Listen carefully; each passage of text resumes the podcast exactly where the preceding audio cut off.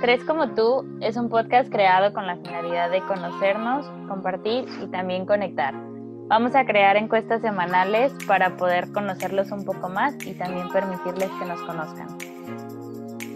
Este podcast es creado por Dania Casillas, Monse Blanco y Denise Da, pero es de todos nosotros. Hablemos de esos temas que tenemos en común. Nos sorprenderemos al ver con cuánta gente conectamos. Bienvenidos a un nuevo episodio. Hola a todos, ¿cómo están? Hola. Estamos súper felices de que este sea nuestro segundo episodio de la segunda temporada y tenemos un invitado que, bueno, que yo quiero mucho, Karen lo acaba de conocer, pero lo vas a terminar queriendo al final del episodio, yo lo sé. y vamos a hablar de un tema que consideramos súper importante. Eh, bueno, más que importante, como relevante, porque está en nuestras vidas. Necesario, ¿no? Exactamente. Necesario hablar. Ujú. Y pues, Tom, aquí nuestro invitado estrella, eh, para mí era la persona perfecta para este episodio. Eh, hoy vamos a hablar acerca de la masculinidad frágil y cómo se puede ver representada, cómo nos puede afectar, literal, cómo se plantea en el mundo, ¿no? Y pues como Tom para mí representa todo lo contrario a la masculinidad frágil, pues creo que está, está muy padre poder tener como la opinión acerca de no solo de un hombre, sino de un hombre que lo vive desde otra perspectiva, ¿no? Bienvenido, Tom. Muchas gracias, muchísimas gracias por la invitación. Yo estoy muy feliz de estar con ustedes desde que Monse me contactó, me emocioné mucho. Y pues aquí estoy para, ah, para abrir toda mi experiencia y todo lo que... Ah. Tan bello. ¿Quieres? Me gusta cuando los invitados dicen que se emocionan, porque yo me emociono también de hablar con ustedes. Ya sé, yo también. Sí. ¿Te gustaría platicar un poquito de ti para que te conozcan? Así como resumidillo, pues, pero lo que quieras currículum. contar. Ah, sí, de mi currículum.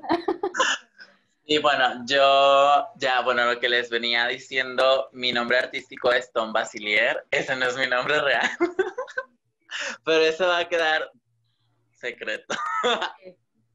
Y soy, soy contorsionista, soy, me inicié como bailarín, realmente iba a ser bailarín clásico, pero el amor y la pasión por el flex y por lograr otras posturas y por ver lo capaz que puede ser mi cuerpo fue lo que me llevó a, ahora sí que a irme a la contorsión. Y me apasiona muchísimo, me encanta dar clases, me encanta ver todos los logros de mis alumnas, ver que puedo transmitir como ese amor y pasión de la contorsión y ese lograr arte literalmente con tu cuerpo, realmente me hace muy satisfactorio y me hace muy, muy, muy feliz.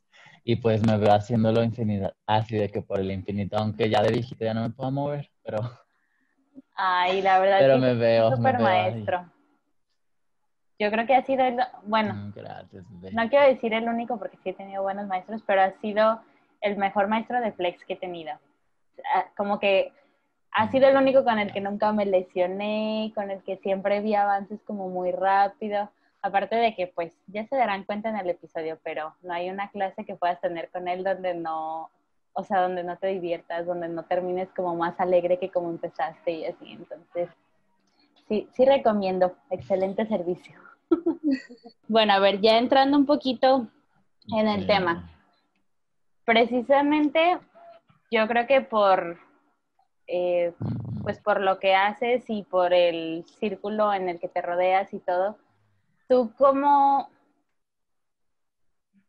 cómo podrías eh, a lo mejor identificar la masculinidad frágil? O más bien, bueno, empezando, empezando como en qué significa para ustedes, tanto para ti como para ti, Denise, este, la masculinidad frágil, o cómo la pondrían en palabras. Mira, creo que yo de hecho cuando me hablaste del tema dije, es perfecto. Yo crecí en una familia machista, así, machista, machista, machista. Mi abuela de rancho, mi abuelo, yo me crié con mis abuelos porque mis papás se separaron. Soy hijo de padres divorciados, así que me crié completamente con mis abuelos. Y para mí fue muy, muy difícil realmente ser niño y educarme con mis abuelos porque cuando yo tenía un sentimiento, cuando me golpeaba, cuando me caía, cuando me frustraba, obviamente lo primero que haces es llorar Mm. Inmediatamente es, los niños nos lloran, o sea, me agarraban del brazo, me, hasta, a veces hasta me golpeaban Mm. de, así de, cállate, o sea, no seas maricón, los niños no lloran. Y desde ahí creo que es como un tema como muy fuerte porque creo que desde niño te van poniendo limitantes. Creo que los niños deben de crecer y expresarse como se sientan y crecer libres, crecer felices. Y este tipo de acciones realmente te, te llevan a frustrarte. Eh, yo en mi infancia, bueno, como bien, comentaste, pues yo nací diferente. Ah, sí, nací. nací diferente y, y para mí fue, obviamente, mis intereses, mis... Ahora sí que lo que me gustaba, pues obviamente estaba súper tachado por mi familia. Era, no puedes jugar con ciertas cosas. Por ejemplo, yo cuando quería algo que era como tipo, ya no te estoy diciendo una Barbie, porque realmente las Barbies, bueno, yo tengo como esa imagen de que las Barbies son como, bueno, ese es un pedo mío, que son como, que las pintan como un estereotipo, entonces desde niño nunca me ha gustado como que se clasifique los estereotipos, entonces las Barbies a mí nunca me gustaron. Y por eso de la fragilidad, la debilidad, o sea, siempre tuve como mucho tic, ¿sabes? De hecho, las princesas Di- Disney me también fue como de. Mi favorita fue Pocahontas, luego Mulan, porque eran las que para mí representaban lo que era una mujer real, ¿sabes? O sea, una mujer fuerte, guerrera, que lucha por lo que quiere. Y bueno, ese, con, o sea, lo, lo hablo porque las muñecas a mí nunca me gustaron. Y fue por eso, o sea, yo decía, no quiero algo que para mí me represente, ¿no? Pero te estoy hablando de que ya sea burbujas o algo de colores. O sea, era como, esto no, ¿sabes? O sea, tiene que ser azul o tiene que ser negro. En la ropa, en tu forma de ser, en tu forma de hablar, te, te van teniendo, o sea, te van prohibiendo. Y yo me, creí, me crié con mis tíos, entonces, por ejemplo, cuando yo jugaba con ellos, ellos me decían, vamos a jugar fútbol. Y yo, pues a mí no me gusta el fútbol. No, pero es que tienes que jugar fútbol, los hombres juegan fútbol. Y yo, pero a mí no me gusta. Y me ponían a jugar fútbol. Y era de, o sea, no, güey, o sea, no voy a jugar, ¿sabes? Y pasaba el tiempo, o sea, fui creciendo y fue del box, me ponían a... Mira, esto es algo como muy gracioso porque mis tíos son muy de gimnasio y que, ah, sí, vamos a entrenar y así. Entonces, justo cuando yo de niño, pues, ¿qué es lo primero que, que entiendes cuando haces ejercicio? Pues la sentadilla es lo más natural para ti, porque es como lo que ves que todo el mundo hace, que, ah, es una sentadilla, ¿no? Ajá. Y me acuerdo cuando hice una sentadilla y mi abuelita misma fue ella la que me dijo, las sentadillas no son para los hombres. Los hombres no deben de trabajar la parte de abajo. Las piernas y las nalgas son para las mujeres. Tú debes de hacer lagartijas. Tú tienes que levantar, Guau, levantar pesas. Y yo, o sea, ¿sabes? O sea, es, es muy fuerte realmente como yo crecí mi infancia. Es, fue muy fuerte desde, o sea, fui creciendo y me di, me di cuenta que a mí me daban ciertos privilegios como varón que a mis primas no. Por ejemplo, mis primas tenían que lavar su ropa y tenían que lavar la ropa de sus hermanos. Yo no. Yo no podía lavar ni un calcetín. Me acuerdo el día que yo me ofrecí a lavar los trastes porque eran demasiados y mi abuelita pues ya, ya era ya es grande, obviamente. Pues en ese tiempo era más joven, pero pues aún así. Y yo le dije, abuelita, déjeme ayudarla. Y me acerqué con ella con todo el amor del mundo. Y me dijo, y me quitó, literalmente, me agarró, me quitó y me dijo, tú no tienes que estar aquí. Para eso están tus primas. Y yo, Ah, ¿qué? qué fuerte. Y le ¿Cuántos años dije, tenías? abuelita, ¿Cuántos años tenías? ¿Cuántos años tenías como cuando pasaba eso? estoy hablando de que tenía ocho años, nueve años. Wow. Siempre. O sea, literalmente desde mi despertar como en la primaria, fue este proceso de tienes que hacer ejercicio, tienes que jugar deportes, tienes que ver el fútbol, tienes que ir a un equipo, tienes que hablar rudo, no tienes que llorar, no tienes que tener sentimientos, no tienes que expresar.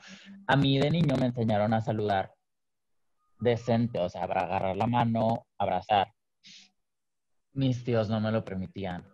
Me decían que a un hombre le tenía que chocar la mano y que tenía que saludarlo de lejos. No me le tenía que acercar. Un abrazo no era permitido entre hombres. Son cuando, te digo, cuando voy creciendo, que llego a una edad un poquito más consciente, que yo le digo a mi abuelita, abuelita, la quiero ayudar, quiero ayudarla de verdad. Mi abuelita me quita, me dice, no, los hombres no son para estar aquí. Tú no vas a lavar los trastes. No me permitía. En mi casa yo no tenía permitido lavar ni un traste, mucho menos ropa, trapear o barrer. Eso para mí era, no lo puedes hacer. Si yo tocaba a un trapeador, me golpeaban realmente. O sea, era un putazo. No toques, esto no es para, para los hombres. Y es era frustrante para mí porque muy independiente de, de, por, cómo crecí y mi sentir, para mí era muy frustrante darme cuenta que a mis primas les llevaban, que eran de mi edad, o sea, no estoy hablando de que eran más grandes, eran de mi edad, que ellas eran las que se llevaban la friega, que ellas tenían que recoger los platos, que ellas tenían que llevarlos, que ellas tenían que atender. Cuando mi abuelita estaba ocupada en la cocina, eran las que tenían que ayudarla. Yo no podía meterme en la cocina. Entonces, crecí con mucho, literalmente, mucho, mucho machismo y mucha, mucha masculinidad frágil porque no se permitía sentir, no se permitía tener una emoción y no se me permitía a mí ayudar en absolutamente nada, en nada. Cuando yo rompo con esto fue cuando yo me voy a vivir con mi madre, que fue a los 11 años, tenía 11, iba para 12 años, y ahí fue un cambio radical. Vivir con mi madre fue completamente diferente y lo agradezco infinitamente porque con ella aprendí todo lo contrario. Mi abuela materna, ella es una mujer que yo la considero una guerrera. Ella ha vivido, bueno, si te contara la historia de mi abuelita, lloras ahorita. O sea, mi abuelita, para decirte rápido, fue raptada a los 13 años por un hombre obviamente mayor. El, mi abuelo tenía 37, 38 años. Ella, ella fue robada, ella fue embarazada a los 14. Tuvo su primer hijo a los 15. Tuvo su primer hijo a los 15 y literal, mi abuela cumple años el 21 de noviembre y mi tío nació el 7 de diciembre. O sea, mi abuela acababa de cumplir 15 años. Acaba de cumplir 15 años cuando tuvo a mi tío. Mi primer el primer hijo de, mi abuela. El segundo hijo es mi madre. Mi mamá nació cuando mi abuelita tenía 17 años. Entonces, mi abuela es el ejemplo de mujer que fue literalmente, o sea, todo lo peor que te puedes imaginar, mi abuelita lo vivió tal cual. O sea, no quiero ser tan específico porque son temas muy fuertes. Sí. Pero desde el hecho de que mi abuela de verdad fue una guerrera, vivió de todo. Y el último hijo que tuvo de mi abuelo, que, es mi tío Oscar, que es el que tuvo un hijo después, eh, él, fue Oscar, y tuvo un hijo después de mi, de mi tío, pero él falleció. Mi, nací, cuando nació murió y solamente pues se quedaron mis, mis tres, bueno, mis dos tíos y mi mamá. Pero mi abuela obviamente creció con otra ideología. Mi abuela, de la forma que vivió, para ella fue, no, o sea, esto no está permitido, ¿sabes? Mi abuelita enseñó a sus hijos desde, desde chicos a lavarse, a, cocinarse, a preocuparse por, por ejemplo, por mi madre, por mi mamá. Eh, mi abuelita tenía otra, completamente otra ideología y ella los crió completamente diferente. Creo que ella me ayudó mucho a mí porque aprendí a hacer labores de casa, literal, o sea, aprendí desde cero a, hasta lavar frijol, poner el frijol, porque ella me decía, ven a cocinar, y yo, ¿puedo? Y me decía, sí, claro, ¿por qué no? Y yo, ah, Ok, y ya me acercaba y me emocionaba mucho porque obviamente pues te apasiona la comida mexicana que es riquísima. Te apasiona pues los frijolitos, el aguacate, que el guacamole, que el pozole, que todas esas cosas. Te apasiona cómo cocinarlos. Sí. Animando los tres. Sí, y con ella realmente fue un despertar, ¿sabes? Mi abuelita a la fecha, yo, ella de hecho me lo ha dicho cuando ahorita las luchas feministas y para mí fue un, golpe muy fuerte porque ella me lo dijo, si yo pudiera, si yo estuviera más joven, estaría luchando y estaría gritando por las mujeres que no están o que no tienen los derechos por los cuales yo no tuve pero que ahora mis hijas sí los tienen, ¿sabes? Y para mí eso significa, significa la vida, para mí significa todo, porque mi abuela fue una mujer que siempre se impuso, que salió adelante y que a pesar de lo difícil que fue para ella vivir, porque fue muy, muy difícil, ella salió adelante y ahora ella a sus hijos los cría de esa manera. Todos mis tíos saben cocinar, todos mis tíos de parte de mi mamá todos mis tíos saben cocinar, todos mis tíos barren, se lavan, se preocupan por sí mismos y eso creo que es algo que ayudó muchísimo. Y el tema de mí, por ejemplo, de mí, fue muy distinto de abordar con mi abuela y con mi abuela materna y con mi abuela paterna, con mis tíos maternos, con mis tíos paternos. El tabú que hay en la parte con mi, mi abuelita paterna es wow, o sea, es muchísimo, es abismal. De hecho, la mayoría de mis tíos están divorciados porque obviamente como hombres inútiles que no saben ni lavar un plato ni cocinarse un huevo, pues no pueden mantener una relación de matrimonio estable. ¿Por qué? Porque al final de cuentas una mujer se cansa, se cansa de ser literalmente una chacha porque no es una mujer, no es una pareja es simplemente una madre más o es tal cual una ayudante. hombre. Porque no sé, sí, tal cual, o sea, no, mm, todos mis tíos se han divorciado, o sea, tengo de hecho solo dos que, y es por mi tía, que es mi tía su esposo, que es mi tía la que creció con mi abuelita. Que la historia de ellos, que la historia de mis dos tías, mi abuelito, mi abuelita, perdón, paterna tuvo ocho hijos y dos mujeres. Y esas dos mujeres, todo, todo, todo, todo, todo, fueron golpeadas, fueron todo el tiempo sobajadas, humilladas, denigradas, toda su vida. De hecho, ellas a la fecha no se están completamente separadas de la familia, tratan de tener como su vida, porque una de ellas, de hecho, ni siquiera se acerca en Navidad, es como, o sea, los omite, porque ella dice, tengo los peores recuerdos de mi vida en la casa.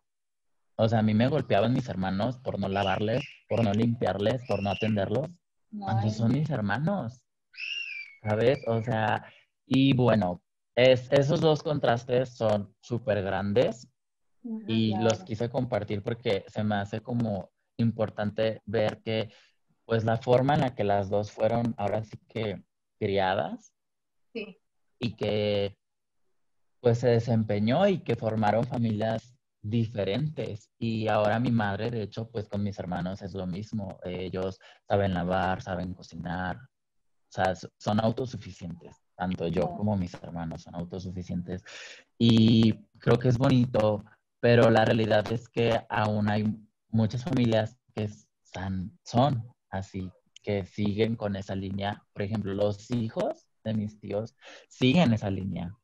Los hijos de mis tíos siguen ahí, siguen esa línea de, del machismo, de ser, sentirse superiores, superiores, perdón, por ser varones. Y creo que pues es muy difícil. Te digo, a mí de pequeño no se me permitió absolutamente ni bailar, ni cantar, ni expresarme. Yo no podía cantar, bailar, decir que me gustaba Tatiana. O sea, era muy, o sea, son cosas tan tontas, pero de verdad a mí no se me permitían. De hecho, yo le digo a mi mamá que yo me encerraba en mi cuarto. Mi papá, voy a hacer un énfasis, mi papá siempre me apoyó desde pequeño. Él nunca me prohibió absolutamente nada. El problema lo tenía con mis tíos, con mi abuela, con mi abuelo. Y mi papá, yo le decía, papá, me gusta mucho, yo estaba obsesionado con Belinda, con Talía. Ay, te amo. Eran mis musas. Gloria Trevi era, wow, o sea, la amaba. O sea, sí, era, para mí era como esa libertad, ¿sabes? Y mi papá me compraba los discos de ellas y me tenía, me compró una grabadora, de hecho, que era mi grabadora favorita. Y ahí ponía mis cassettes y mis discos, ¿sabes? Porque primero eran cassettes, primero me compraba cassettes. Y luego ya el, ya el disco, ya como más, ya más actualizado. Y yo me encerraba en mi cuarto, ponía la música y me ponía a bailar, me ponía a cantar. Y eh, me expresaba tal cual y pues no me podían decir nada porque yo estaba en mi cuarto, yo estaba encerrado en mi, en mi círculo y y ahí nadie se podía meter. Así que esa parte, pues yo siempre como que la, la, la ahora sí que la sacaba de mi cuarto, jugaba y me encantaba bailar, cantar, era como mi pasión. Pero ya fuera, no podía expresar en absoluto que me gustaba algo de sea referente a baile. No al baile, no. O sea, no. De hecho, sí tuve una experiencia con mi padre hablando de la danza negativa, porque no sé si recuerden cuando Shakira recién se hizo súper popular, así de que era así como el top de todo el mundo y que la amabas. Y sacó la canción de Ojos así. Y que es como toda ritmo y toda bonita. Mover las caderas y sacar el cuerpo, todo.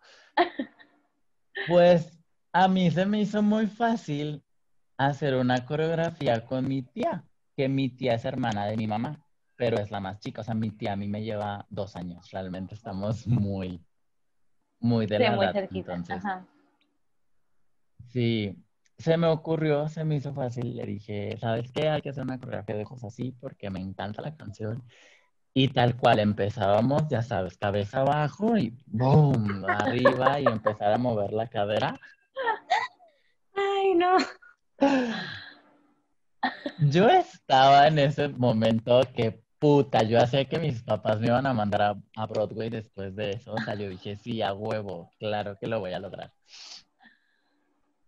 Pues comencé, comencé a bailar y al primer movimiento que hice de cadera, mi papá se paró y fue a apagar la música, me tomó del brazo y me dijo, el baile es para las niñas, no para los niños. Eso a mí me marcó, no tienes una idea, yo por mucho tiempo perdí como el, entusiasmo de bailar porque si tu padre te mira a los ojos agarrándote el brazo y apretándotelo fuerte y te dice el baile no es para los niños. Para los hombres, de hecho fue más específico para los hombres. Para te creces, crecí con ese miedo a expresarme ya. De ahí dejé de, de bailar. No, yo no te bailaba en una fiesta. Yo no te bailaba en ningún convivio. Por más que me, es más, ni estando en casa. O sea, yo aunque no estuviera en casa, en mi familia, en mi núcleo eh, paterno, yo no me paraba. El, el, miedo a que la gente juzgara, me juzgara o hablara de mí o que dijera, ay, mira, ese niño está bailando, para mí era, no, no puedo, ¿sabes? Crecí pues con esas limitantes. Realmente en el cariño nunca crecí con ese, mm, ahora sí que siempre me expresé. Eso aunque me lo, aunque decían que no podía abrazar y no, literal decir un te quiero era demasiado. Yo siempre crecí con amor de mi padre, mi papá, todos los días a la cama me decía te amo, me abrazaba. Mi papá siempre fue, crecí con mucho amor de él, pero pues también él fue hijo de mi abuela, entonces aunque me amaba infinitamente, me ama, aunque me ama infinitamente, para él que yo tuviera este tipo de actitudes, pues para él era no, ¿sabes? Lo tengo que corregir, porque lo que te dicen, corrige a tu hijo, él no tiene que hacer eso, ¿sabes? Entonces, sí fue un tema muy difícil para mí que pues me costó literalmente la infancia y sobrellevarlo y salir y cambiar el chip fue, fue muy, muy difícil, pero gracias a mi abuela, a mi mamá, pues fue más fácil y pude hacerlo.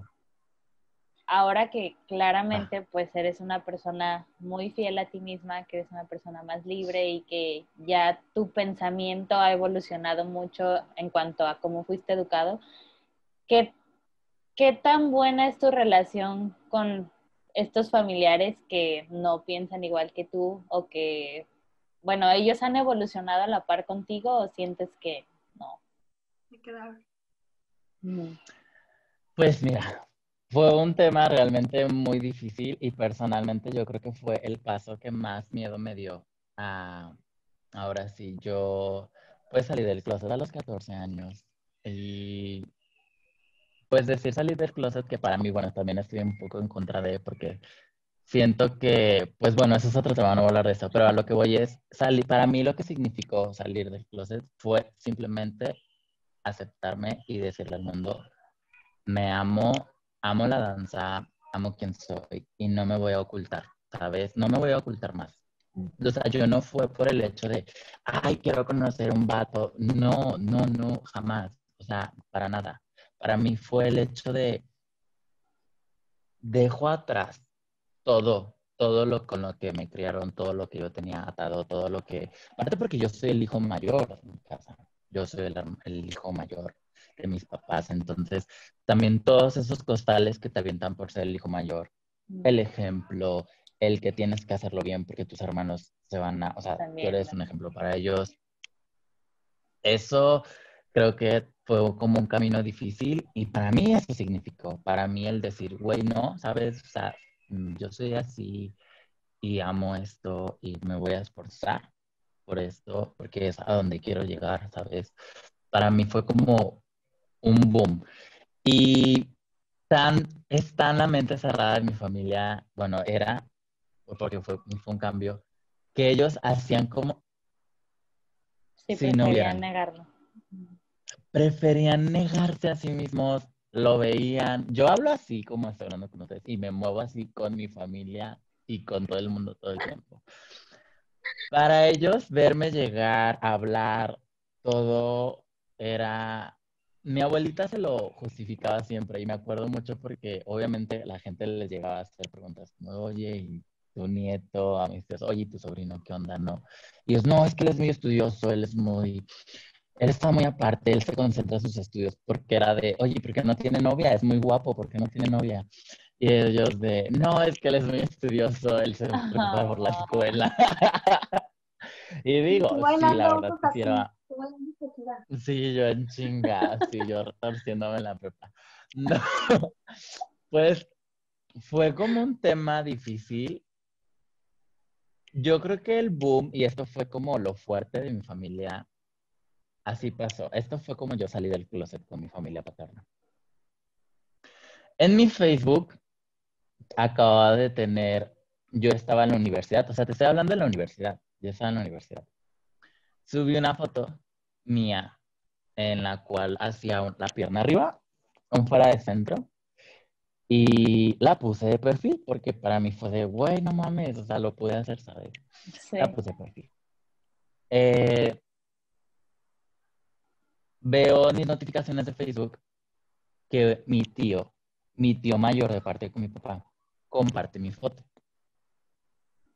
Y yo dije, ¿qué pedo? O sea, mi tío ni siquiera lo tengo de amigo en Facebook. ¿Sabes? O sea, no, no lo tenían amigo en Facebook. Me meto al perfil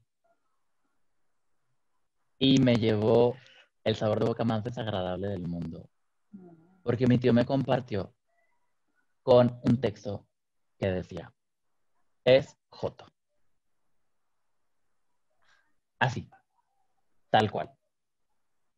Una foto mía en su perfil, compartiéndola mi tío, que es mi padrino.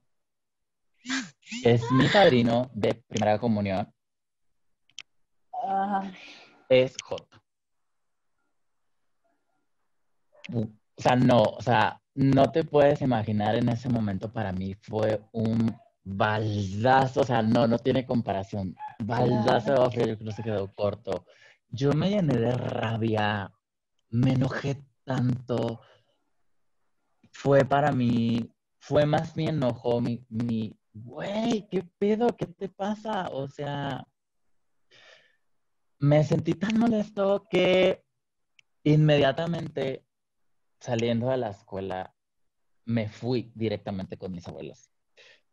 Era tanta mi ira, era tanta mi molestia que no podía dejar pasar esto, pero al mismo tiempo, al abordar ese tema, yo tenía que ser honesto con mis abuelos, tenía que hablar con ellos.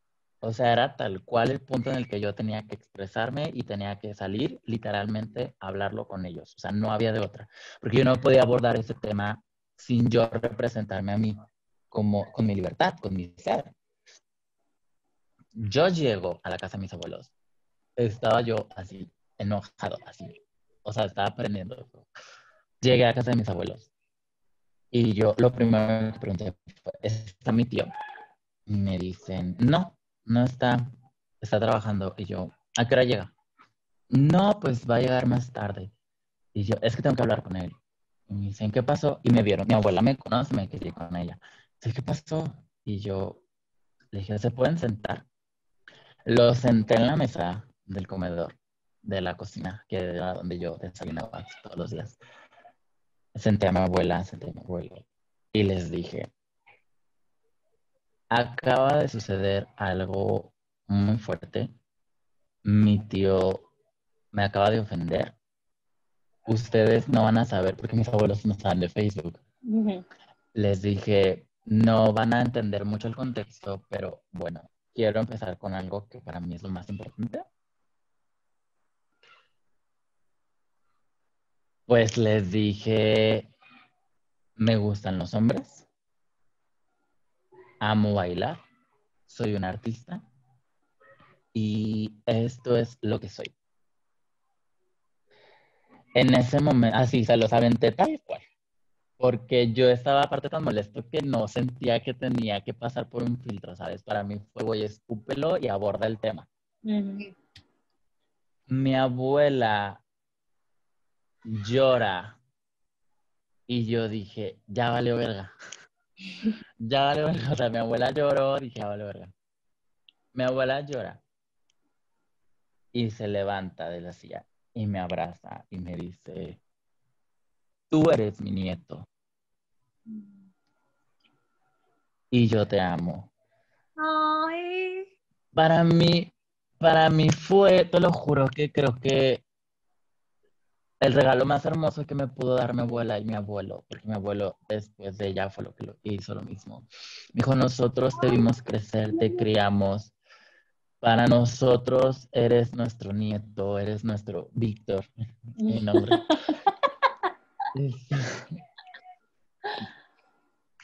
y siempre lo vas a hacer. Entonces, para mí fue como, wow, ¿sabes? No creí que lo fueran a tomar así. No creí que mi abuela fuera a reaccionar de esa forma. Digo, te estoy hablando ya de la universidad. Yo siento que ella pues ya se había resignado de cierta forma porque pues del el trasfondo, ¿no? Lo que había atrás. Pero para mí fue una impresión. ¿Sabes? Para mí fue una impresión muy grande recibir el apoyo de mis abuelos. Y pues con más razón dije, dije pues ya sí, dije, ya los abracé, lloré y les dije, bueno, pues mi tío me dijo Joto y me ofendió por Facebook, ya les dije, bueno, es una red social en la cual todo el mundo ve abuelita que todo el mundo podía, que todo el mundo, que mi abuelito me había, que perdón, que mi tío me había ofendido, con todo el mundo prácticamente. No, mi abuelita y mi abuelito se pusieron una puta, se enojaron igual que yo. No, que no, ese cabrón va a ver, no sé por qué se porta así, cómo puede hablar despectivamente sobre ti, él es tu padrino, cómo te puede ofender. Bueno, yo les dije, yo vine aquí no hablar con él, a meterle un putazo. Le dije, porque a mí nadie me ofende. Y mi abuelita, no, es que no, los golpes no van a arreglar nada y es que no te, no te pelees, se va a hacer el problema más grande. Y yo le dije, no, abuelita, o sea, es que no va a llegar a ofenderme nadie, le dije, menos un hijo de su puta madre que ni, o sea, que ni buen padrino fue, ¿sabes? Que no. Pues, ¿cuál va siendo mi suerte? ¿Cuál va siendo mi suerte que mi tío no se paró? No, pues no. No se paró. Para esto mi abuelo fue el que le marcó y le dijo, oye, Víctor está aquí en la casa, está muy molesto, dice que lo ofendiste. Mi tío no se paró en la casa. Mi tío me llama por teléfono y yo no le contesto y dije, no, güey, o sea, a mí no me vas a encarar por el teléfono, o sea, a mí háblame a la cara y dime que soy joto en mi cara para ver si me lo sostienes. No. Para esto, obviamente, mi mamá ya lo sabía, mi papá ya lo sabía, mi tío habló con ellos, no habló conmigo. Mi tío les dijo que lo hackearon tal cual, la pendejada más grande. Tal cual, así como te, sales de un pedo. Mi tío, me hackearon, yo no escribí eso, yo cómo te voy a ofender. Bueno, cuando se llega el momento que yo lo veo en persona, fue con mi papá. Entonces, pues forma como me controlé porque pues estaba mi papá. Y él me pidió perdón, dijo, hijo, espera, tranquilo, yo sé que lo que parece, pero no fue así, yo te amo, que no sé qué, que su puta madre, y yo fue de, no mames, tío, o sea, ¿quién putas lo va a hackear? O Y sea, para eso. ¿quién? O sea, Ay, güey. ¿Quién es usted y como por qué lo van a hackear? Le dije, aparte, le dije, yo no estoy en Facebook con mi nombre real. Ajá. Usted se metió sabiendo que era yo. O sea, no hay, o sea, no hay de otra, ¿sabes? No hay de otra. O sea, yo no estoy ahí. O sea, no vas a llegar conmigo Por accidente. si no sabes cómo me dicen. si no sabes cuál es realmente mi nombre. O sea, se sabe por accidente, como dices. O sea, no es de, ay, me tropecé con tu perfil. Sí. No, güey, ¿sabes? O sea, no. Yo le dije a mi tío, le dije, mire, voy a hacer como si de verdad usted se arrepiente y como que no lo hizo. Pero la realidad es que para mí ya está muerto. Y no significa nada. Y para mi tío fue como un golpe como muy fuerte. Porque de hecho no le hablo a dos de con mi abuelita.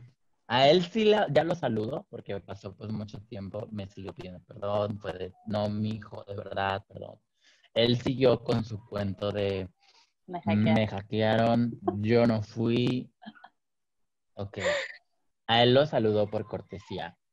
Pero por parte de mi familia paterna sigue habiendo un tabú a la fecha. O sea, ellos no abordan. Esta última Navidad voy a, llevé a mi novio.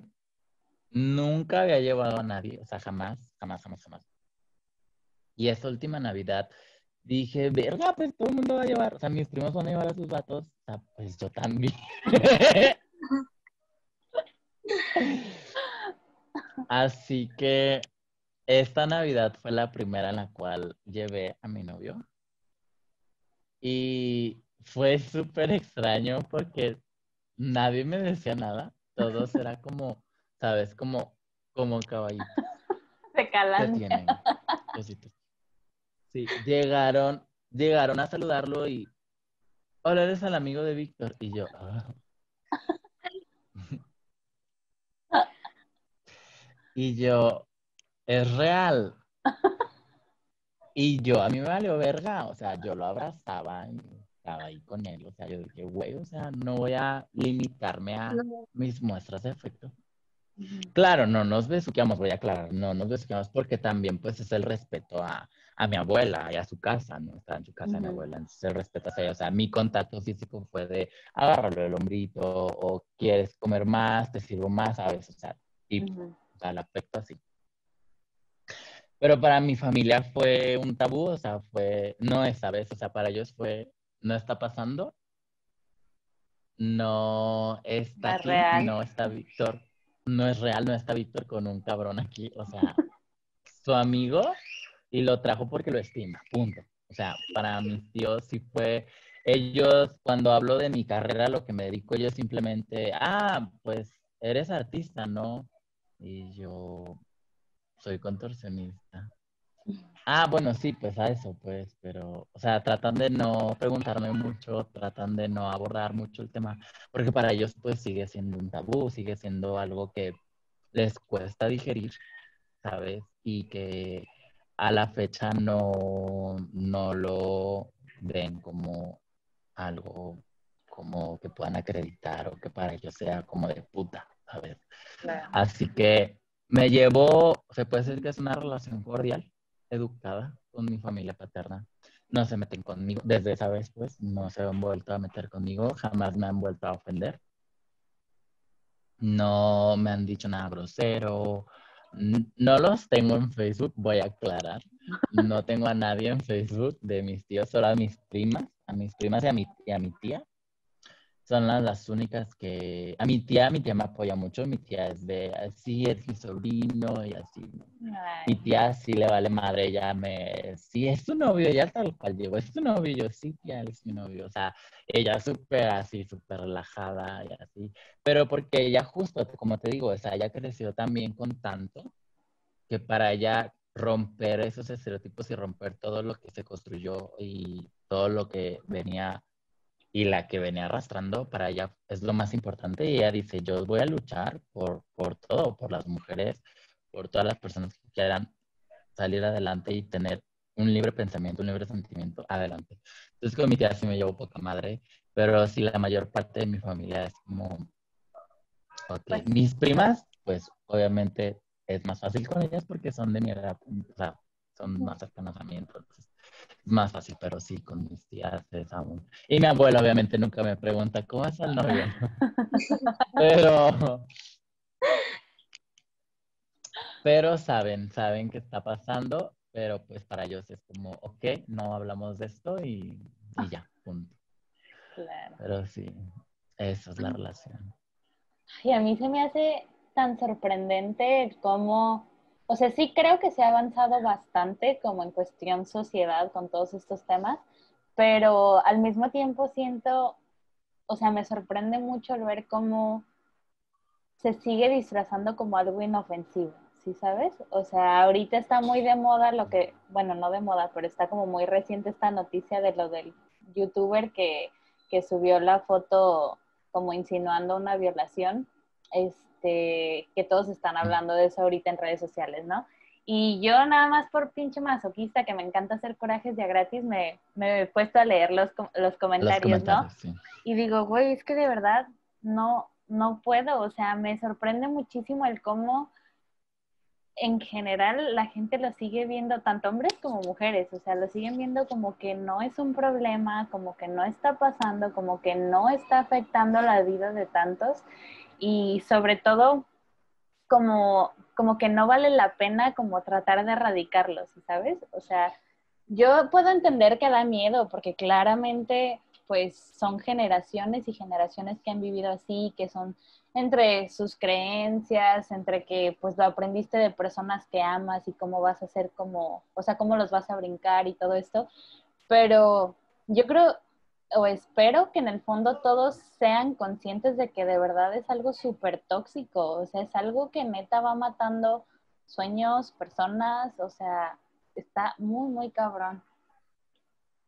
¿Sabes qué creo yo? Que hay como tres, tipos de personas, los que de verdad expresan su, su no me gusta, no, no lo acepto, los que se ciegan, los que dicen así de, ok, está pasando, pero voy a hacer de cuenta que no está pasando porque no quiero tal vez como que me juzguen, o sea, no sé si, por ejemplo, el ejemplo de tu papá de que te dijo esto es de hombres, yo creo que eso es algo que tu papá aprendió que era de hombres, pero a lo mejor él genuinamente no le causaba ningún conflicto que tú bailaras, pero como es algo que aprendes, creo que es, lo difícil es decir así como de, ok, lo aprendí de mi mamá, de mi papá, de mi abuelito, los amo, pero yo no quiero esto, yo no creo en esto, yo no quiero vivir así creo que esas son las personas como valientes. Tú eres súper valiente, o sea, yo estoy ahorita así de, güey, qué pedo.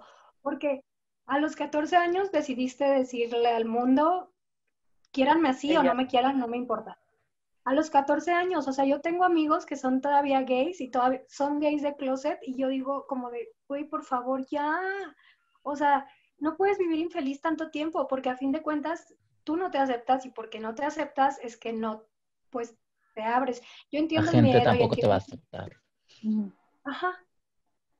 Sobre todo, ¿sabes qué? O sea, creo que eh, lo más triste es como que está tan normalizado que ya muchas veces no lo vemos. O sea, ahorita hacen mucho como pues, leo muchos estos comentarios de que, ay, es que se ofenden de todo, ahora no puedes decir nada. Y sí, sí hay gente que también se pasa de lanza, que ya de todo te quieren cancelar, pero yo creo que la gran mayoría somos personas que a lo mejor no es que nos ofendamos de todo, sino que ya lo vemos. O sea, a mí, por ejemplo, todavía hay muchas cosas que de las que no soy consciente, que me ha ayudado como tener un, un círculo social diferente a mí, o sea, porque yo siento que tengo amigos de todo tipo y eso me ha permitido cambiar mi perspectiva de muchísimas cosas. Entonces, creo que ahorita lo padre es que la gran mayoría, bueno, sí creo que es la gran mayoría, ya está como cambiando ciertos hábitos, ¿sí? Pero a mí este tema me gusta mucho o se me hace muy importante porque creo que se escucha mucho del feminismo y la gente lo, lo toma como, sobre todo los hombres, eh, lo toman como un, ah, esta lucha no es mía y pues yo que soy hombre y sufro no tengo como quien me defienda, ¿no? Y yo lo he visto porque conozco muchos hombres muy valiosos en mi vida que, que yo he podido ver como este sufrimiento que está detrás de la masculinidad frágil, ¿no? Que dices, güey, es que si te dieras cuenta que esto no es necesario, que estás sufriendo por algo que de verdad no necesitas en tu vida, o sea, yo sé que pues son años y años de escuchar lo mismo y la sociedad y lo que quieras. Yo entiendo que cada quien tiene su proceso, pero sí creo que es importante que haya como más lugares donde se toque este tema para que sean más los hombres que se puedan sentir cómodos pues de ser ellos mismos, porque es súper triste, o sea, yo que crecí con hermanos hombres este, y con primos hombres, o sea, como casi siempre conviví con muchos hombres, yo he podido ver como esta parte de que, güey, eres un pan de Dios, ¿por qué te quieres mostrar como algo que no eres? ¿Sí sabes? O sea, ¿por qué quieres mostrarle al mundo que eres, fuerte. que eres un cabrón y que te vale madre cuando, güey, eres un amor? O sea, y, y, y es como, o sea, si, si eres un cabrón y eso es quien eres, chido, güey, sé eso. Pero si solo lo haces porque crees que si te muestras tal cual, no te van a aceptar, no te van a querer, te van a juzgar, pues entonces estamos pésimos, ¿sabes? Y, y sabes que, Tom, tú, tú diste ejemplos como muy evidentes, por así decirlo, muy obvio, de que el azul es de niños, de que el baile no es para, para hombres, o sea, diste ejemplos muy claros, pero justo antes de empezar el, el, a grabar, le mandé a Monse de que vi este eh, test de, para saber qué tan, qué tan alto está tu nivel de masculinidad frágil. Y yo estaba leyendo como las opciones y había unas que yo decía así de, oye, sí es cierto, o sea, ¿cómo esto tan simple, tan insignificante crea un conflicto en los hombres? O sea, venía así como, no sé, vestirte de flores o este, cuidarte la piel. Yo, yo tengo una, ay, bien promocionando, pero yo tengo una marca de, de cuidado de la piel y yo tengo muchos clientes hombres, pero muchos, o sea, te puedo decir que, este, no sé, 40, 60, 40 hombres, 60% mujeres. Pero los hombres no dicen, o sea, no sé cómo, no sé cómo. Es todo en secreto. Es en secreto y yo es, todavía como para yo no hacerlos sentir incómodos, es de, oye, ¿y te gustaría usar una mascarilla? Cuando para mí una mascarilla es lo más delicioso, o sea, hombre, mujer, niño, o sea, pues con que tengas niño no lo necesitas, pero así, para mí es algo como tan normal, pero lo pregunto así como de, oye, y yo te sugiero esta mascarilla, o sea, digo, no sé si tú si estás acostumbrado a usarlo, porque yo sé que si quieren y que sí les importa, tal vez por, por estética, pero también por salud, por tener tu piel sana, pero sí es como en, secreto, o sea, de que, oye, me encantó esto, eh, me puedes mandar otro, pero así, y en cambio las mujeres somos más como de, ay, mira este, mira cómo se me ve la piel, no sé, se me hizo como un ejemplo que yo lo vivo y nunca me había puesto a pensar en, ay, o sea, ¿por qué le incomoda quererse, querer tener una piel sana? O sea, ¿por qué les causa tanto conflicto? Lo de manejar automático también se me hizo y no te se voy me hizo algo así porque mi amigo, un amigo me lo acababa de decir, güey. Me le, le dije así de, oye, quiero comprar un carro automático o estándar. Y me dijo, mira, este, los de, los de masculinidad frágil te van a decir que, que estándar porque, pues, no sé, los cambios, lo que sea. Pero, pues yo te puedo decir que automático es súper práctico, que para qué te complicas, no sé qué. Y, y jamás me había puesto a pensar que sí es cierto, todos los hombres es como de, ay, estás manejando, no todos, perdón, estás manejando automático. O sea, cosas tan simples, tan chiquitas, les crea tanto conflicto y, y si tú lo eligieras, eso, eso es mi punto, como si tú dijeras, bueno, yo me voy a vestir de azul porque a mí me gusta vestirme de azul, pero que tú de verdad lo decidieras, no que es algo Claro. impuesto. Si, si tú lo decidieras, me vale, vístete de toda la gama de azules, adelante. Pero si es algo que nada más tú crees que te tienes que vestir de azul porque alguien te dijo que los hombres se visten de azul, bye. O sea, no puedo, no puedo con eso. Sí, y esta necesidad de ellos, a ver, dime. A ver, No, no, no, échale. No, es que justo iba a decir yo que esta necesidad de ellos mismos de, de buscar formas de poderse saciar. Por ejemplo, tuviste cuando salió los hombres metrosexuales. Ujú. que fue un boom, pero fue tan gracioso porque realmente un hombre met- metrosexual era un hombre limpio. Sí. Güey, o sea, no mames, no tienes que ponerle un nombre a la limpieza, pero es, era tanto la necesidad de un hombre de, de, de poder decir que era limpio sin ser gay, que dijo, ok, metrosexual. Ah, es que soy metrosexual, es que me gusta cuidarme. O sea, Ujú. es, fue, es triste que tengan que ponerle un nombre aparte tan feo para poder asearse, para poder literalmente cuidarse, porque justo, o sea, y esto pues fue un tema, qué bueno que lo tocaste porque fue un tema real. O sea, el tema de los hombres no se bañan diario, o sea, el cabello pues te vale madre. Te va a parecer asqueroso, pero lo tengo que decir. Dile. Hay hombres que ni siquiera se limpian bien el culo. No me sorprende. A mí tampoco. Hay hombres que de verdad no se limpian bien el culo porque no se quieren agarrar el ano. O sea, es como, güey, es mierda, quítatela. ¿Sabes? Es wow, o sea, es muy fuerte que ni siquiera puedan imaginar tocarse ellos mismos Nunca me había puesto a pensar las en nalgas. Ay, no, no lo puedo Por eso hay hombres súper sucios que tienen calzones cagados, porque no es que los caguen, es que literalmente dejan ahí los residuos y Qué puto asco.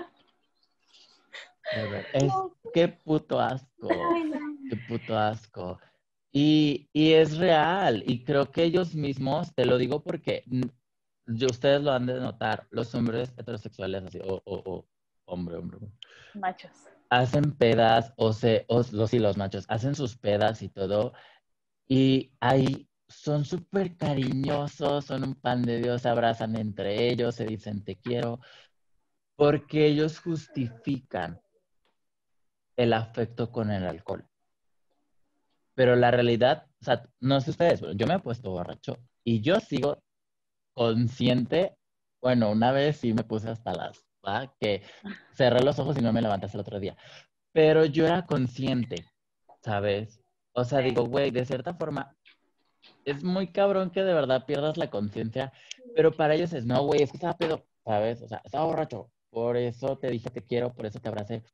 Pero es triste darte cuenta que buscan maneras de expresar su sentir, buscan maneras de expresar que ellos sienten, que ellos aman, que ellos también necesitan un abrazo, que ellos también necesitan un beso, que ellos también necesitan un te quiero.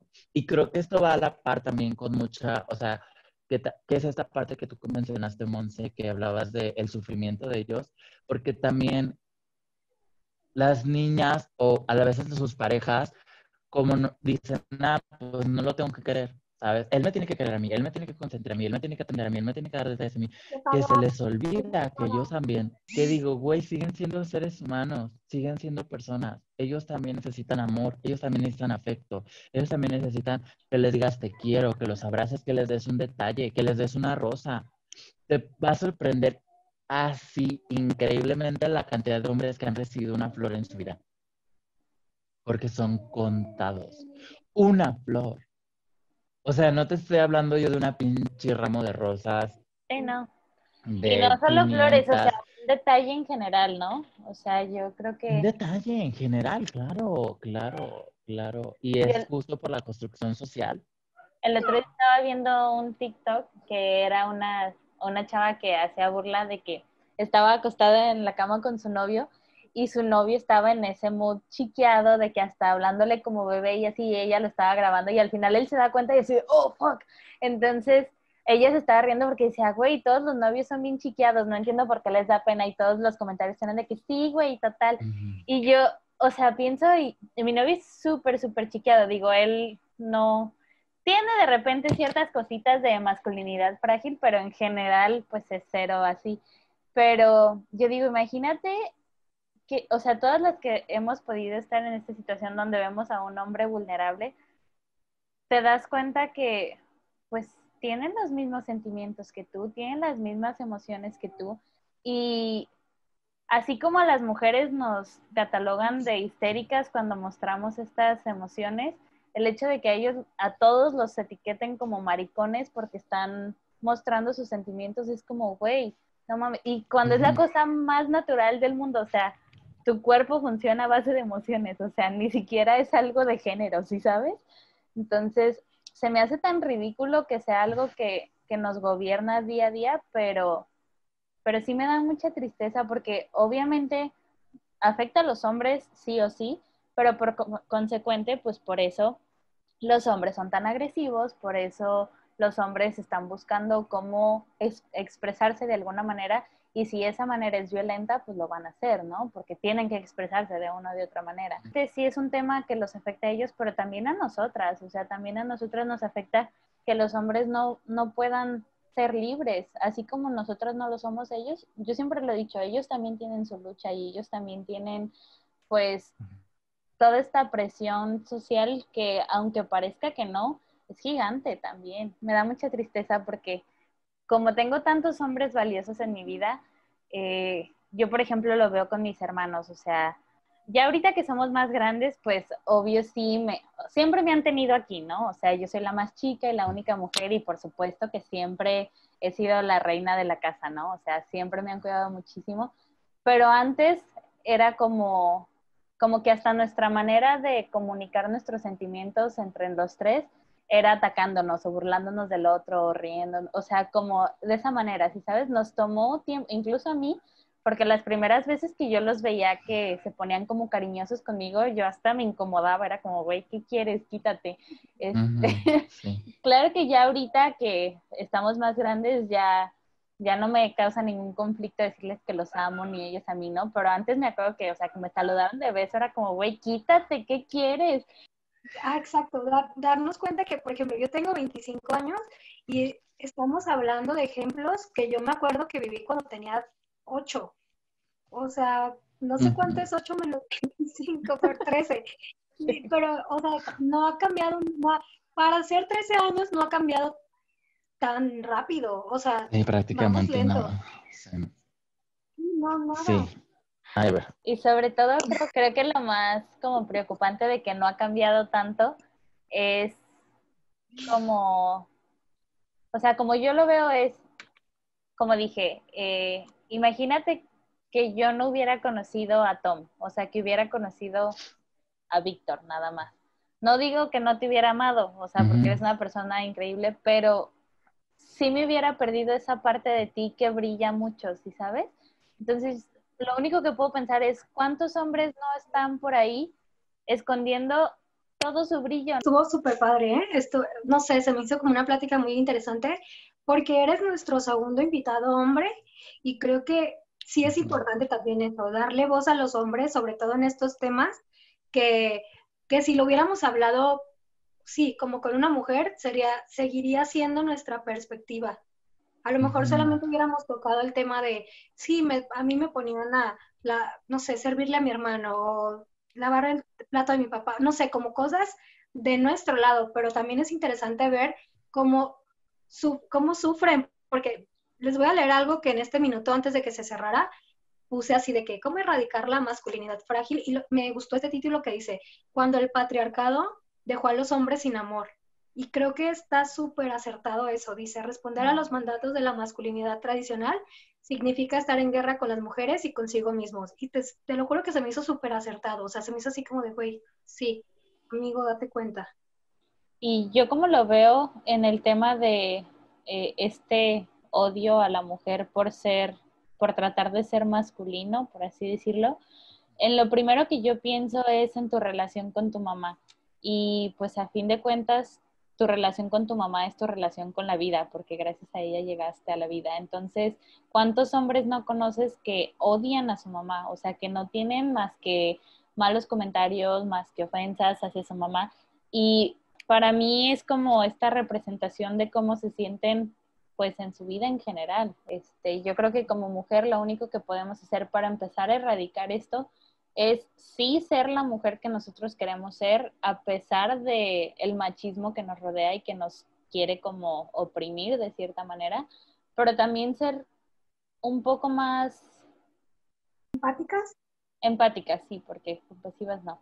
Eh, como más empáticas en que obviamente no tienes por qué permitir ningún tipo de injusticia, de violencia, no, tienes por qué permitir nada que te lastime a ti, pero sí, sí hay ciertas personas a las que puedes ayudar siendo tú, ¿sí sabes? O sea, si tienes amigos, si tienes primos, hermanos, o sea, con tu círculo social tú puedes empezar a, a tratar de ir erradicando eso poco a poco. A veces puede ser un comentario de, oye, pa, no digas esto, la verdad es que me hace sentir así, yo sé que tu intención no es esta, entonces pues trata de modificar, ¿sí sabes? O sea, a veces no necesitas tener una super pelea con alguien que quieres, nada más para hacerle saber que puede mejorar y que ese tipo de cosas no solo te lastiman a ti, sino también a él. Y sobre todo, no repetir los patrones. O sea, si ya crecimos con una idea de que, no sé, si yo crecí con una mamá machista, pues yo voy a tratar de que todo lo que aprendí del machismo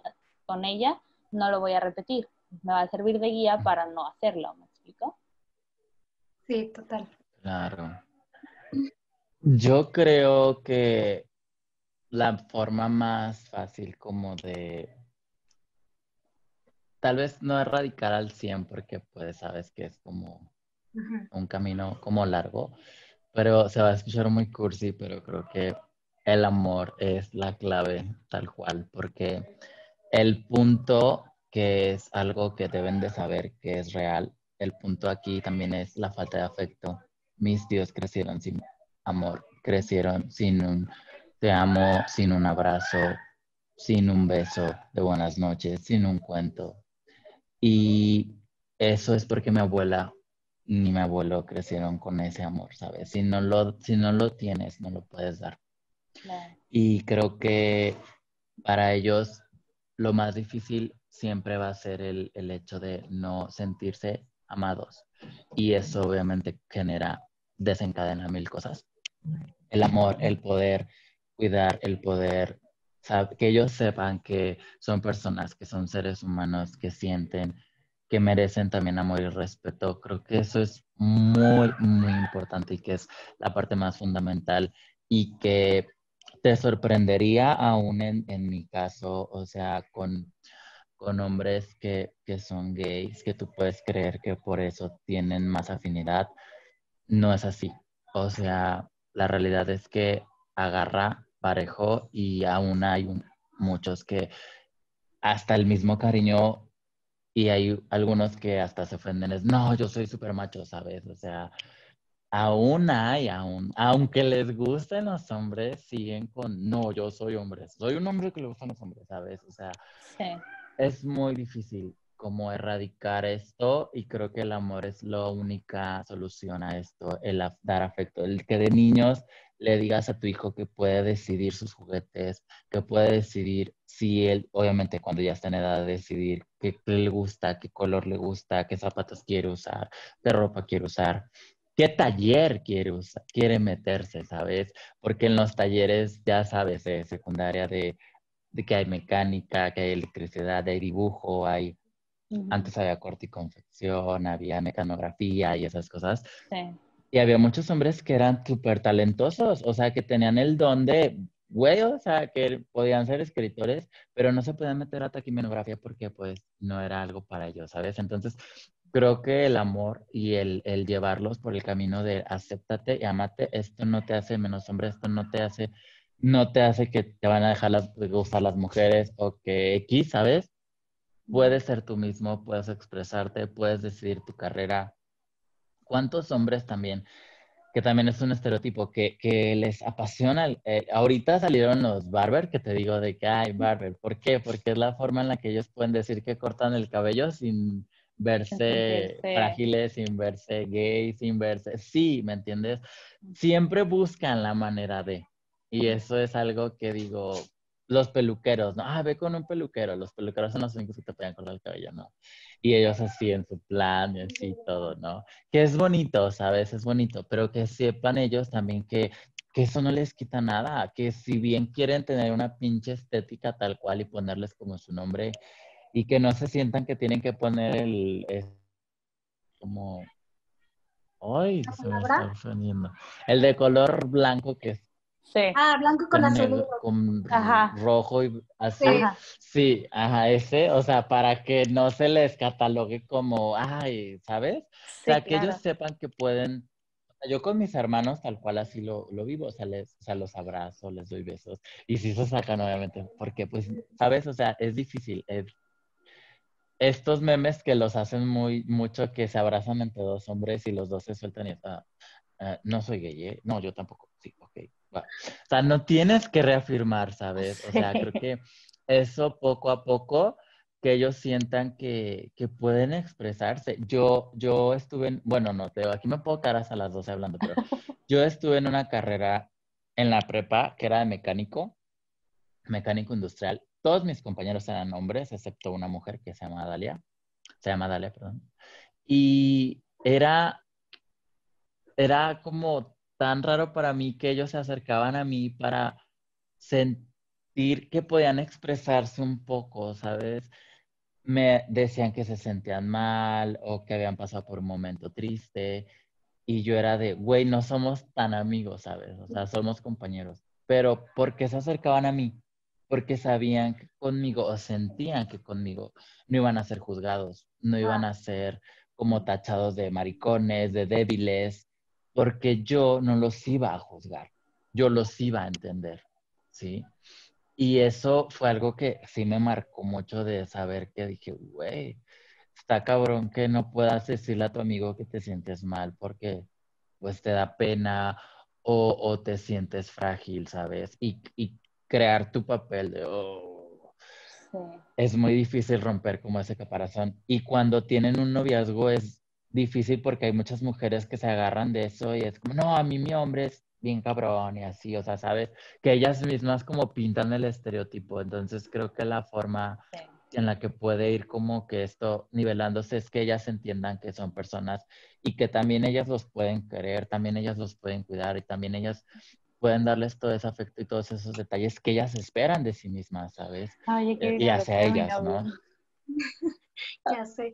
Sí, creo que esas, eso es algo muy bonito, sí, Sí, quiero como, creo que necesitamos más Tom, o sea, más personas como Tom. Hablabas de que tú eres el hermano mayor y el, hermano, del ejemplo, o sea, que por ser el primero y por ser el hombre eres el ejemplo. Pues para mí eres un ejemplo, porque, o sea, para mí una persona que se muestra tal cual es, que se quiere, que, que deja de lado como expectativas, que deja de lado o que no busca ya el reconocimiento ni la aprobación, para mí esa es una persona que yo quiero seguir.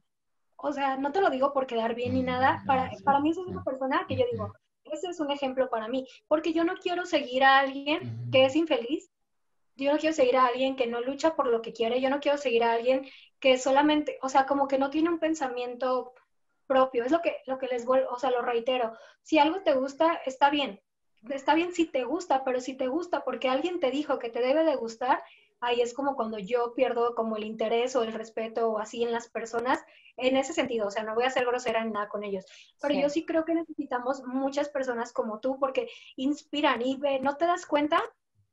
Es que eso es lo que me gusta del podcast y de los invitados, que eres una persona que si no fuera por esto, no te escucharían otras personas, que a lo mejor ahorita otros hombres, me, me encantaría que este lo escucharan muchos hombres, que a lo mejor ahorita están en esa misma situación. Y yo creo que no necesitas como, o sea, qué genial si te puedes aliar y encuentras a otros hombres que se unan como a esta pequeña lucha, pero yo creo que la lucha es contigo, o sea, yo creo que el primer paso lo tienes que dar definitivamente tú, seas hombre, seas mujer, seas este adulto, anciano, lo que sea, tú eliges en qué momento de tu vida quieres vivir ya como con esa libertad de ser tú. Porque obviamente el ser tú no implica que le hagas daño al otro, es solamente vivir feliz. Para mí eso es ser libre, para mí ser libre es ser feliz. Y creo que que llegas como en un momento como muy justo y qué bueno que, que Monse te invitó para este tema, porque tu historia, lo dijo Monse, o sea, tu historia pudimos haber conocido, o tal vez ni siquiera te hubiéramos conocido, porque pudimos haber conocido a ese niño reprimido, a ese niño... Caso, ¿Cómo decidiste darle vuelta a eso? Porque así tu mamá te hubiera echado 30 mil porras, si tú te hubieras creído que los niños, que los hombres no bailan, no serías un contorsionista. O sea, a fin de cuentas es decisión de nosotros hacer ese cambio en nuestra mentalidad y creo que todos somos responsables de nuestras decisiones. O sea, estamos este, influenciados por mil cosas, pero tú decides qué información tomas, qué decisión tomas y puedes ser buenas o malas, pero son tuyas. Y no sé, o sea, para mí ese es el mensaje. Más personas como tú, con ese como valor de decir, ¿sabes qué? Me quiero, me, o sea, me amo y me muestro, porque me amo, me muestro tal cual soy. Y si me quieres, qué padre, y si no me quieres, gracias, bye. O sea, no sé, me, me gustó mucho tu, tu historia y qué bueno que Monse te invitó y a ti también gracias por abrirte porque son cosas que son muy personales y que yo te agradezco muchísimo la confianza porque cero me conoces y no sé, te lo juro que siento que ya había platicado conmigo, contigo hace tres años. Ay, qué emoción. Además, creo que lo que más me gusta de, de ti, Tom, o sea, es todo, ¿no? O sea, a mí me encanta la persona que eres. Siempre te he dicho que eres como un angelito que va por todos lados alegrándole el día a todo mundo porque eres un amor. Pero creo que lo que más me gustó de escuchar tu historia, porque yo no sabía tu historia, es ver que a pesar de todo, siempre le puedes dar el giro a las cosas y convertir el miedo en amor, ¿sabes? Yo sé perfectamente que tu familia te, te, amaba desde el día uno y que todo lo que, lo que pudo haberte dañado en algún momento no lo hicieron con ese afán. Pero qué bonito que tú estés en un punto en el que puedas decir, ¿sabes qué? Como yo me amo y como yo me acepto, puedo amarlos y aceptarlos como ellos son, a pesar de que no, no concordamos, ¿concordamos? ¿Está bien? Sí, ¿verdad? A pesar de que no pensemos igual y a pesar de que podamos tener como nuestras diferencias, podemos seguir siendo una familia cordial y podemos convivir y yo puedo seguir queriéndolos igual, ¿sí sabes? Y eso es algo que se me hace súper bonito. O sea, fuera el tema que fuera, me encanta ver que, que puedas convertir eso en algo positivo. Y yo sé que tienes hermanos varones chiquitos y se, se me, o sea, siento muy bonito que, que puedan aprender de ti y que tú puedas ser como esa guía como para romper esos patrones y no solo con lo que digas, sino con tu ejemplo de que, bueno, ya lo dijo Karen, de que te vean feliz y de que te vean a ti libre de ser quien sea, quien sea que tú quieras ser. Y, orgulloso de ti. ¿Mandé? y orgulloso, o sea, que se quiere y aparte que estoy orgulloso de él. O sea, eso es como, te lo juro que a mí es como de, güey, wow, hasta te quiero abrazar. Ay, bella. Abrazos para allá, abrazos para los dos. Ay, Tom, pues me siento Muchísimas muy feliz. gracias, no, de verdad, muchas gracias. Muchas gracias por sus palabras, muchas gracias por invitarme, muchas gracias por hacerme parte de tu proyecto. Para mí fue hermoso poder compartir con ustedes, me sentí como en casa. Un placer conocerte, corazón. Y pues aquí andamos, aquí vamos a andar. Ah. Bueno, pues les, eh, ya les dejaremos, eh, ya sea, bueno, en los datos del video les vamos a dejar las páginas de, de Tom por si lo quieren seguir. Si quieren tomar clases con él, de verdad es un súper maestro, es súper, súper talentoso, entonces se los recomiendo mucho. Y pues muchas gracias a todos por escucharnos una vez más. Acuérdense que si nos recomiendan, llegamos a más gente y nunca sabemos a quién le puede servir escuchar esto. Entonces. Este sí compártanlo más, o sea, este sí, por favor, compártanlo, porque neta sí vale muchísimo la pena. Que muchas, muchas, muchas, pero todos valen la pena, pero creo que es un tema en particular. Claro, yo lo voy a compartir. escúchenlo todos, por favor, que todo México se entere. Ya sé. Y pues bueno, muchas gracias a todos, los amamos mucho y he estado por ahí. Mm. Gracias, buenas noches. Gracias, gracias.